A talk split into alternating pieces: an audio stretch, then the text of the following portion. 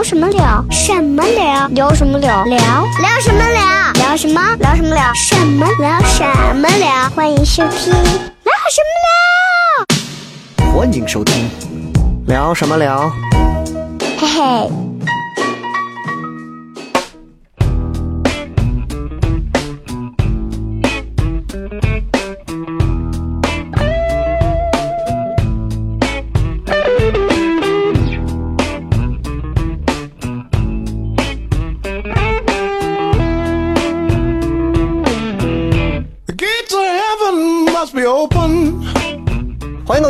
收听聊什么聊。各位好，我是小雷。大家好，我是付欣。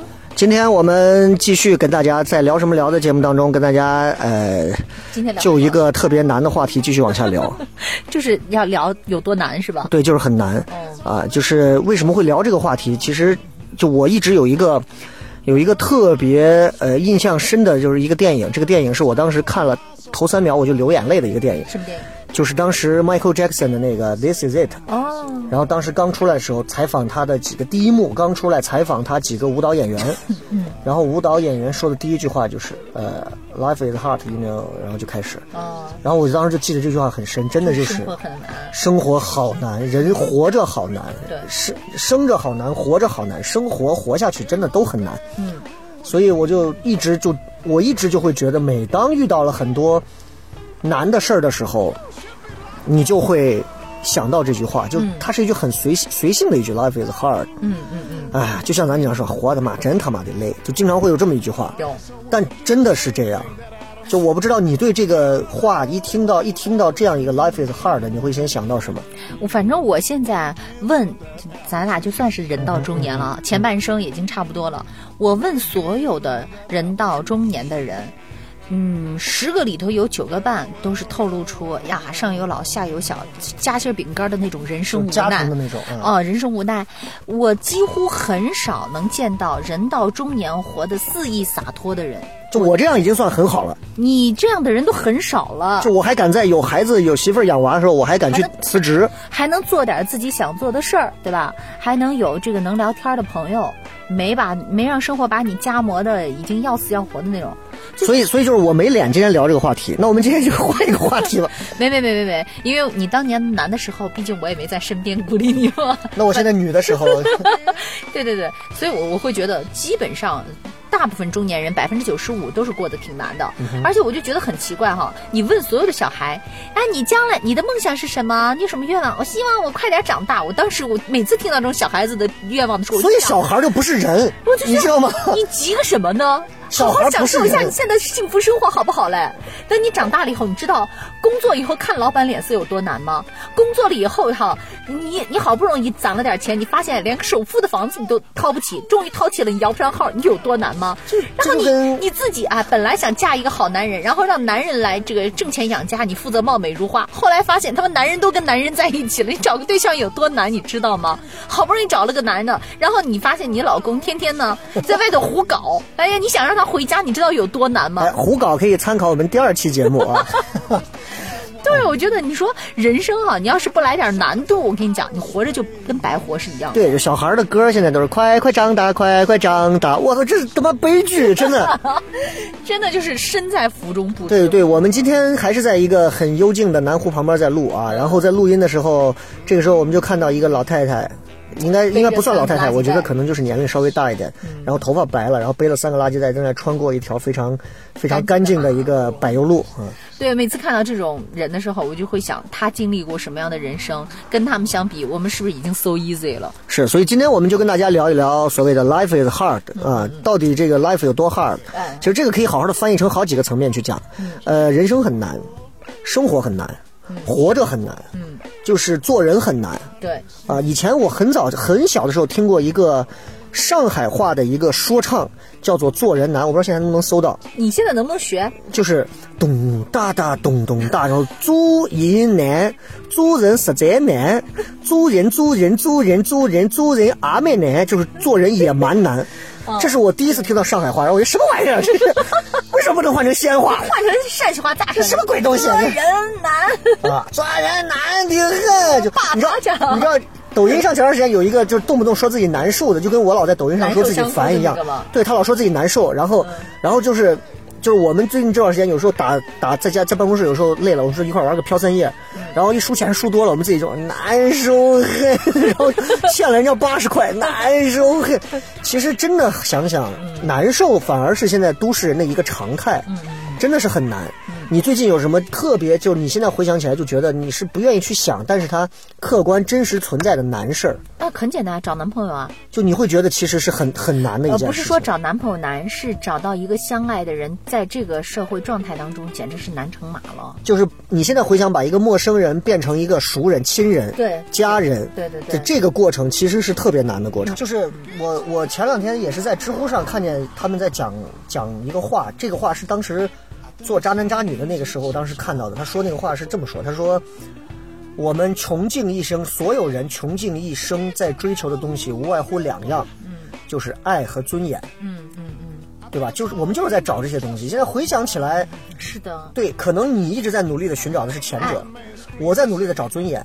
还行吧。其实对对对，真的是真的是我在努力的找尊严。就是我等会儿再给你讲讲，哎呀，我真的难，真的难。就是当你在婚姻上已经解锁了之后，你结了婚了，有了孩子了，看似一切都水到渠成的时候，其实你会发现难的东西只是越来越多，它在叠加。他根本不会说，因为你，哎呀，你看小雷哪，你看我都单身啊，你都结婚了，有孩子了，哎呀，你应该过得幸福吧？呸！哎，只能是越来越多的难事儿。嗯，那你就说是，嗯，后面什么样的难不知道，但是前面大体的人都是在找爱和尊严，这两件事情本身也就是难的嘛。对但是对于笑雷这种风流倜傥的人来讲，找爱是不难的，因为爱老找他。我现在已经这个事儿已经跟我没有太大关系了。知道我知道，但是年轻的妹子也不会找我，年纪大的妹子也不会找我，就是因为我现在已经给自己刻画成了一个，嗯除了工作，除了喜剧，除了这一块儿，其他事情我都不是那么上心的一个事儿，那那我问你，你觉得找尊严这件事情难吗？对你来讲？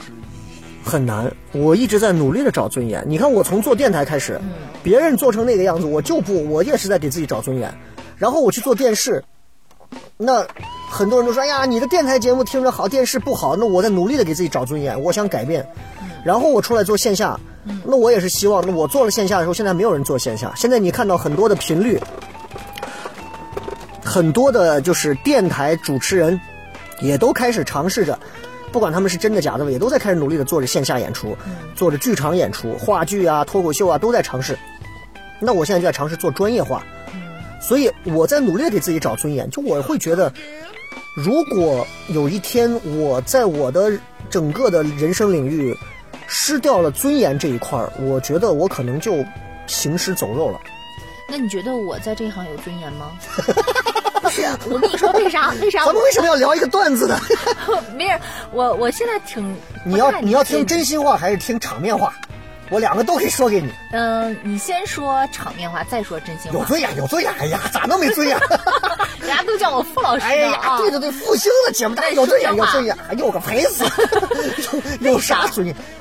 就这么跟你讲，就是我是一步步看着我们两个人的节目是如何从还不错，嗯从还不错到还有很多人听，到后来有很多人怀念，到现在为止，其实说实话，我们其实都没有真正意义上在最好的时代做出我们最好的东西来。是的，对，所以我现在回想，我现在回想，就是我在努力的，还想要再拼一把。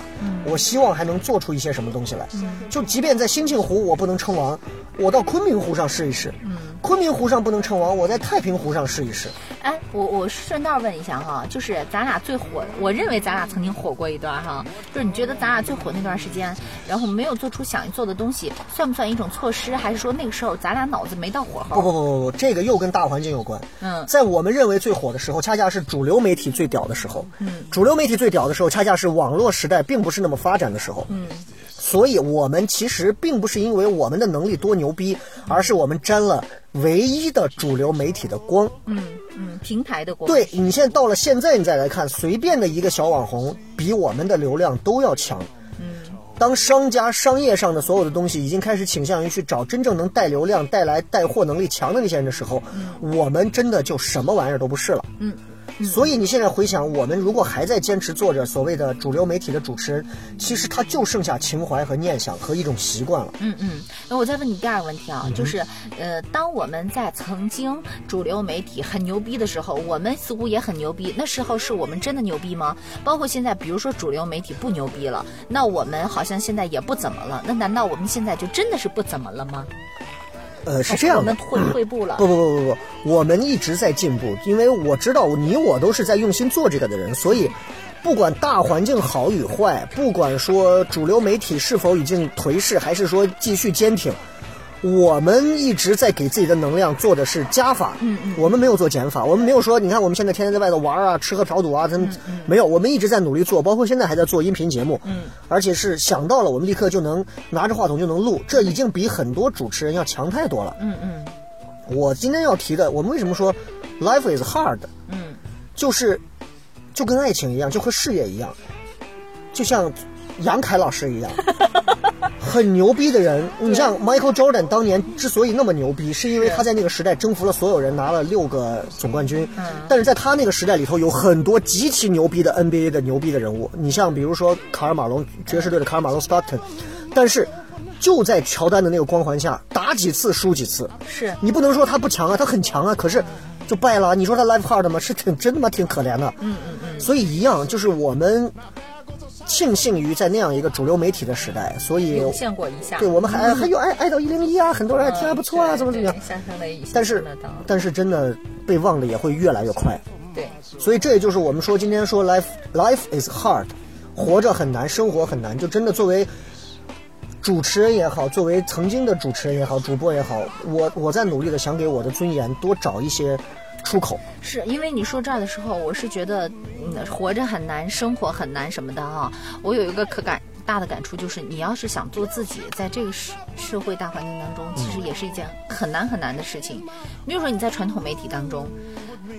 做什么节目，说什么话，什么样的定位，你都要跟着大平台去走。没办法。对对对，就是这样子。然后包括去做新媒体，那你也要考虑我们这个受众是什么样的，然后受众喜欢听什么。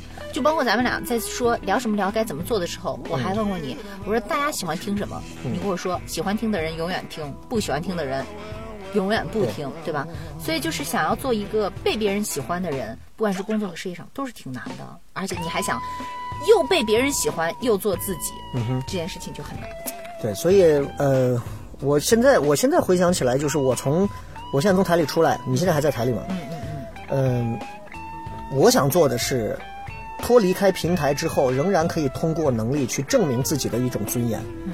其实这些尊严只是为了消解我认为人生很难的一个，就是一这是一个小解药吧。嗯。就是真的，我其实到现在为止，我都觉得。如果可以，我不止一次的想过，哎呀，为什么要离开台里呢？为什么要走呢？还不如好好的就混混呗。嗯，我在台里混，我可以混得极好，而且可以混到多好，是你们想象不到的那种。就我一天可以在台里头跟无数个妹子啊打招呼啊，无数个，就这些都是我的爽点，我觉得就很嗨啊，对吧？在这样一个大院里，所有人都认识你，你就有一种那种错觉的感觉。但是我不想这样子，我不想这样的原因，就是因为我觉得。他对我实际上不能提，不能带来任何的加法了，嗯，甚至他已经开始在给我的内在做了很多的减法，带来我对带来我更多的一些特别不好的毛病了。就是你知道，古文里头有一句话叫“糊涂之由蒙的心”。当身边的人叫你老师的人太多太多的时候，你那个内动驱动力就会很弱，弱完了以后你就觉得。世界的人都在朝拜我呀，老子就是很牛啊！然后你去社会上试一试，对，巴掌不磕死你才怪的。对对对，你看我们做糖蒜的时候，嗯，头一年的时候你也来过，嗯，当时最早在那个呃寒光呃寒光还是立交立交桥那个二环那儿，对，那一次的时候，刚开始的时候，我们每一场上场的演员，不管是七个八个十个，嗯，没有一个是好笑的，我可以说没有一个是好笑的，只有我上主持的时候，中间串场的时候是好笑的，嗯。那那样的一个状态维持了一年半，但是在那个阶段，所有人来就是免费演出，所有人来就是来看我，我可以不假自主的说，所有人来是看我。直到做糖蒜到第三年的时候，慢慢慢慢开始，从以前演出，大家接下来要上场的是谁？所有人喊笑嘞，然后我一出场，所有人哇尖叫，我给大家所有人开始，你不管讲什么段子，因为有群众基础是铺垫好的，讲什么都会笑。到现在为止，大家有没有知道笑雷的？啪一举手，现场有七八个、十几个，甚至有很多人压根不知道你是谁的。你觉得你现在想想慌不慌？很慌吧？嗯，我他妈觉得很爽，因为这才是我要做的事情。嗯，只有这样，你才真正意义上的脱离开了你的笑雷的那样的一个名声带给你的，不管是光环也好，牵绊也好。你说很难吗？那段阶段其实很难。那你用了三年的时间，很难很难。到现在为止，其实我对我在上上一场的时候，终于听到了好久没有过的。我媳妇儿下来就说我，哇，好久没有过有有人来奔你来的了，就是说笑雷，所有人现场尖叫啊！我我我给大家鞠了个躬，我说我，真的他妈太久违了，很久没有过了。就这种东西是，只有你真的出来了做了之后，你靠商场商业票房，你才慢慢意识到啊。你只有靠能力能抓住这些观众，嗯，并不是所有人都是奔着你，哎呀，我听过你节目或者怎么来的，所以这是我觉得一个难点。其实还有一个我认为的一个，我觉得挺难的，就是你真正出来做事儿了以后，嗯，呃，没有人会认为你是笑雷就怎样，况且你也不能怎么样，啊，你并不是说因为你家底儿多么厚实，像红花会的什么啊，人家是家底儿很厚啊。你就是一个普通人，出来做了一个喜剧类的一个厂牌，然后做了一个团队，想要做这些事儿。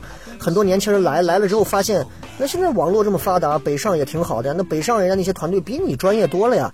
所以你看，我曾经我其实挺难的一点就是，有很多来我们这儿的小孩儿，嗯，我给予他们非常大的帮助，以我的经验和能力去给他们很多东西，但是他们其实从骨子里我能感受到，他是不认你的。嗯，外地的小孩哈，本地的，本地的，他是不认你的。嗯，然后呢，不仅不认，而且他对于你的团队、对于你的管理、对于你的内容产出、对于你这人，他都是不认的。即便你给他做了非常多，我曾经给一个姑娘，她的段子写了十来个段子，我给她语音发过来，我一条段子一条段子给她讲，怎么改，有几种改法，怎么讲会更好。最后这个姑娘到现在为止，就是她的，我看到她朋友圈里头，她的头图。也不会是，是北京的一个某著名的一个脱口秀团队的一个 slogan 啊，然后 logo 什么都在上头那种，然后我就觉得，我有一种就是养出白眼狼的感觉吗？我有一度会认为养了很多白眼狼，嗯，但是过了一段我就发现是我自己把自己绕进去了，因为规则是人定的，但是人性是束缚不了的，嗯。趋利避害、见利忘义，还是说这个 指桑骂槐，还是怎么样？这都是人性当中的东西。就像，就像我曾经刚从乱坛第一次走的时候，我就办第一次那个西门瓮城那场演出。我走了以后，所有人没有一个人会在我朋友圈里头点赞，只有你吗？然后我就想，我说我操，这我说这是我第一次意识到人情冷暖的东西。然后到现在为止，其实也是这样。我慢慢就看明白这个事儿了，我一点都不会去记恨他们，因为。那领导有微信嘛？对不对？大家都会看到啊。你为什么要跟我站队呢？大家只是想站到跟自己发工资的人同样的队而已嘛。嗯。所以我会觉得，哇，怎么他妈的人性是这样的，这么难的？我只不过想做一些事情，教导你们。然后我当时，你知道，就是我在做糖蒜，教了几个孩子，我觉得还不错的。嗯。结果转身，人家在遇到了外面的一些演出哈，外面的一些人之后，人家会回过头来说糖蒜的各种不好。包括现在有从糖蒜已经走了，现在在北京啊，就我就觉得，反正就是我现在看明白了，就是觉得这个事儿很难嘛，很难。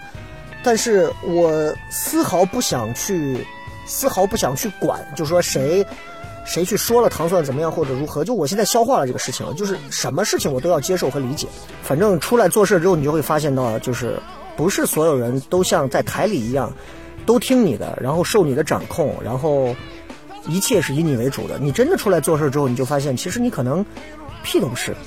就是啊，就是人家说不要高估任何一段关系，就包括在同事当中啊，关系特别特别好，但是人走茶凉这件事情，一定要习以为常。嗯啊，就包括啊，我跟朋友都十几年交情了，我问他借点钱，他为啥不给我借？该，对吧？你你开口请人家做个顺顺手的事儿。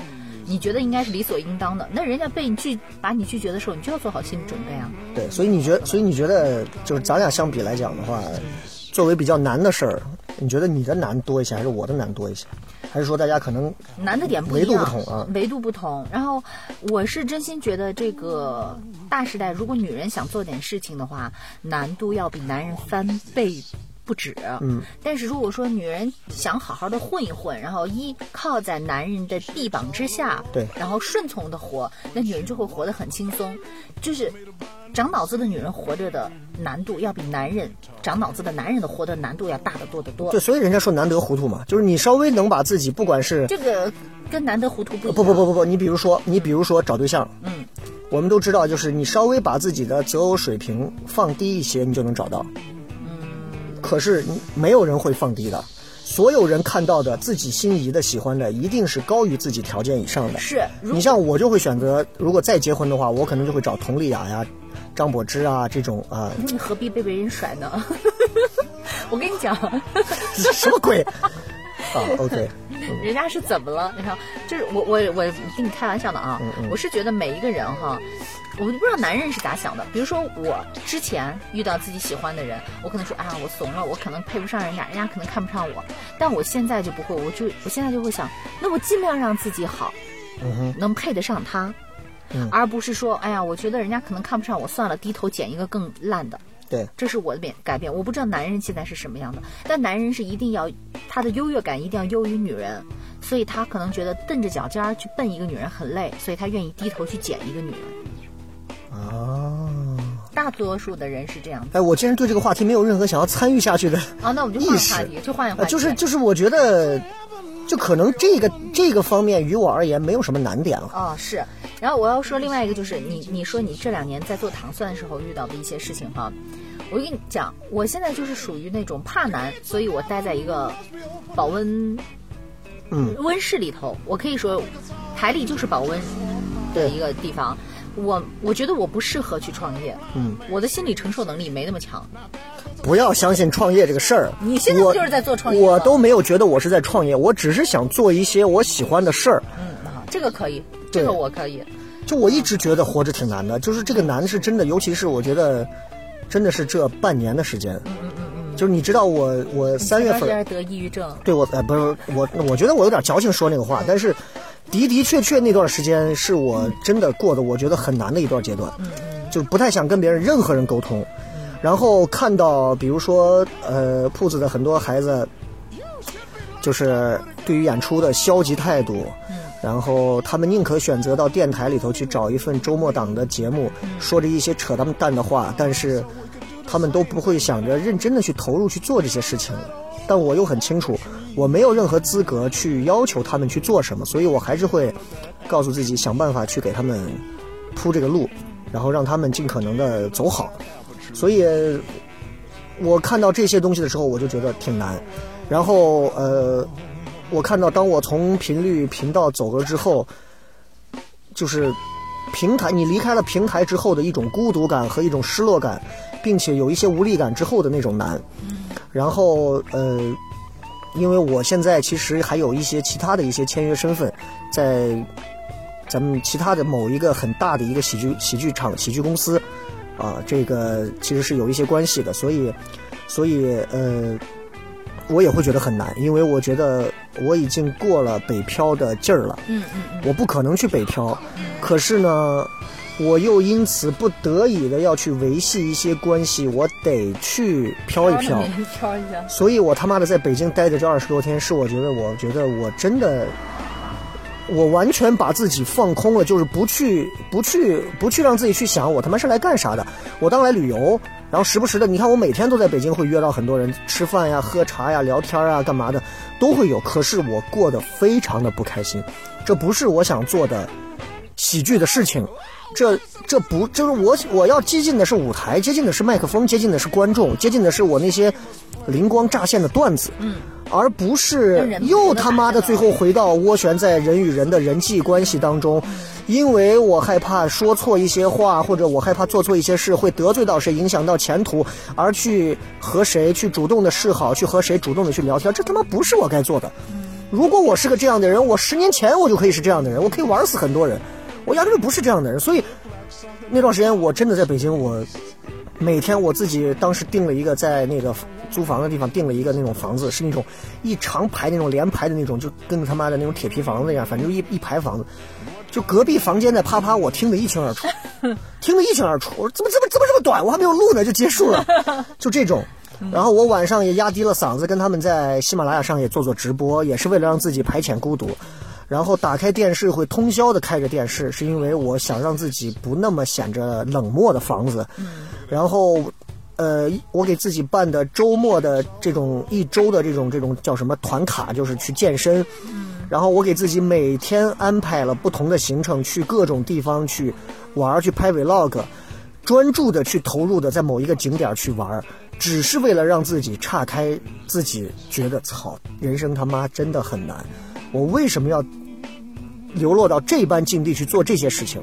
就很多人，当然外人看来会觉得是，哎，你到北京去干嘛？去干嘛？是是去干嘛？但是这一圈回来之后，就我是彻底就顿悟了一些事情。就我觉得，嗯，是你的终是你的，不是你的就就不要再去强求了。然后从四月初开始到我们咱俩第一次聊完天之后，我慢慢的就开始拧过这个劲儿了。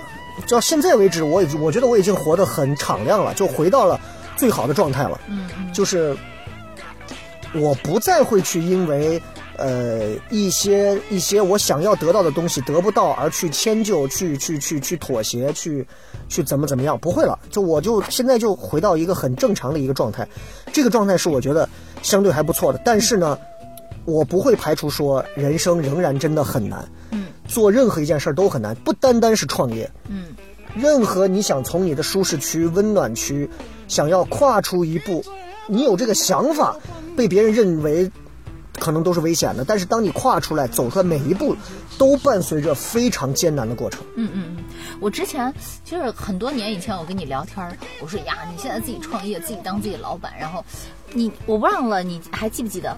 你说如果你想要的东西平台不能给你，那你就自己试着搭台子，然后对，这是年轻时候吹过的牛逼。呃，现在现在其实我想给平台的领导们道歉，不知道电台的各位领导们，你们还愿不愿意招纳一个一天可以替你们上四档节目的牛逼的中年男人啊？然后呢，我当时听完这个话的时候，我觉得嗯太牛逼了。然后后来还有一段时间跟你聊天的时候，你也是随口说的哈，你随口说的话，我记得印象比较深。对，你说哎我专门说的话，你一一句也没记。对对对对复兴今天请我吃饭，好嘞，上来掏钱是吧？然后呢，你随口说了一句话，我印象特别深。他说：“妈，老子在台里混那么舒服。”哦，然后有的时候就是出来干这个糖蒜铺子这摊子事儿的时候，有时候把自己逼得要死，嗯有时候都想流眼泪，就说：“妈，我我这是干啥呢？我这是何苦呢？”就是真的会有这种，我当时印象特别特别的深刻。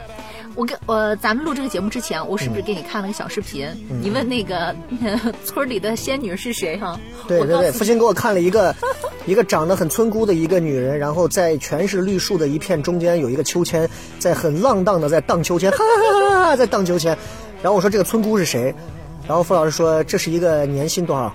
年薪两千万，公司年呃这个年收入、年产值还是什么？两千万，两千两千万那个公司。然后对我就拿着手机，我说你让我好好看看我的母亲长什么样子。我跟你讲，他他是我的一个朋友，然后比我还小几岁，他是做农业的，然后他有没有兴趣投资一下这种轻喜剧、轻奢品牌？我回头给你问一下哈好嘞好嘞，啊我给你回头问一下。然后一个女孩啊，然后把自己活成一个狼。嗯然后我之前跟他聊天的时候，我说我说娟儿你太辛苦了，我觉得我哦，我妈叫我妈姓娟儿是吧？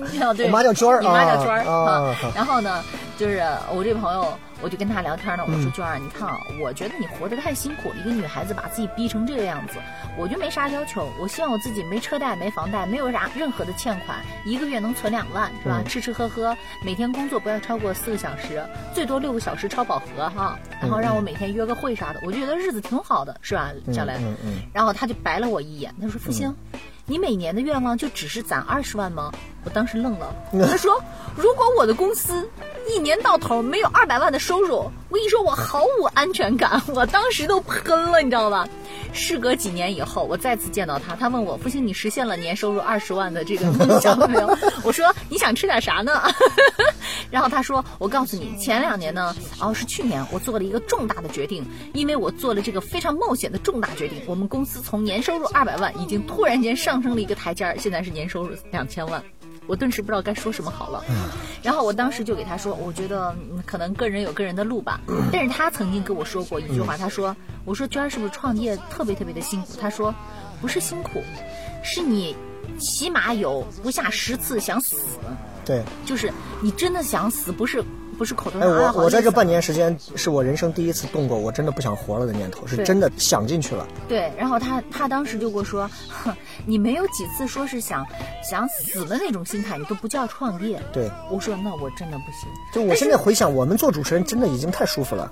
嗯，然后我经常会给别人抱怨，我有时候是一天下午上四档节目、三档节目，嗯，有时候你像我原来在交通台的时候，连续工作十八个小时，对，就是呃，甚至连续工作三十六个小时的时候也有，一个月晕倒三回，那时候的苦是也是辛苦，但可能跟他们正儿八经的这种创业比，那还是没法比。你知道，真正创业的人在做这些事情的时候，他的那种就是他是不分时，他没有时间概念的。而且心灵上的那种心理压力，咱们是身体劳累，但是没有心理压力。你我现在做的事情，其实有点像青，就是之前做主持人的这个时候啊，是青楼女子，青楼也有，劳保也有，客人员也不断，什么都不干，你只负责伺候好客人，活儿好就够了，什么都不需要干。那你还觉得一天接的客人多？那么你怎么不说你挣的还多呢？对不对？所以我们那个时候的抱怨，其实是真的有点儿矫情。有点矫情，甚至人家不是说有一句话吗？说妓女不能因为你没有性欲而不愿意接客。在在说到关于专业精神的时候，就我们还会经常会去抱怨，但我现在回想，我曾经在台里的那些抱怨，确实有点矫情。但是自己出来做了这些事儿之后，你才真正意义上的发现你要做的事太多了。就我们前段时间，我们说现在要招新人，嗯，上个礼拜六，上上啊，上个礼拜六招了四十个人，然后来了二十个人，现场我们在做第一轮培训，然后下周会做第二轮培训。嗯，完了以后呢，我们现在做即兴喜剧的培训，我们也在招即兴喜剧的演员。啊，然后现在马上我们要要去做线上的视频这一块，视频是我来负责的。好几块的事情都是我们自己给自己找的事儿。你知道，电台节目主持人、电视节目主持人哪有自己给自己找事儿？嗯，是自己给自己推的事儿。从来不会说有自己给自己找事儿，那那就从来都是说人家跟你说，哎，现在有个活动啊，现在有个什么东西，你去一下，行，我露个脸啊，出个场啊，完了回来了，有个节目啊，你下午几点上，上完好了，吃你的饭，玩你的去，你出去嫖娼没有人管你。但是做这些，你必须要想好所有的事情，你有多少社会关系可以用，你有多少可以用到的资金，你能省下来的钱就要省，你该掰着指头花的钱你就要花。你像我们做演出做到现在，糖蒜的演出做到现在，我可以说。如果把我们放到北京，可以说不一定有北京的一些所谓的团队的什么事儿了。但因为我们在西安，把北京的一些团队如果放到西安来，我们活活可以吊打死他们。但就因为他们在北京，我们在西安，没有任何可比性。北京现在的团队越做越专业，但是他们的专业是因为他们有优势的资源，很好的资源。他们可以出漫才，他们可以出 sketch，他们可以出脱口秀、单口喜剧，啊，可以出很多这样的东西，也可以请来很多优质的嘉宾。当然，他们花的钱也比我们要高。他们录一期视频可能要花几万块钱，我们录视频不花钱，为啥？蹭脸，对吧？一样的。但是呢，我们的视频可能看的人就没有人家多，或者说没有那么好的，人家可以请来很多的网红，很多牛逼的你看到的综艺上的大咖，我们请不来，请来人家坐飞机过来，来回你得报钱报钱呢。所以这都是问题。所以我说没有任何可比性，但是难吗？真的很难，真的很难。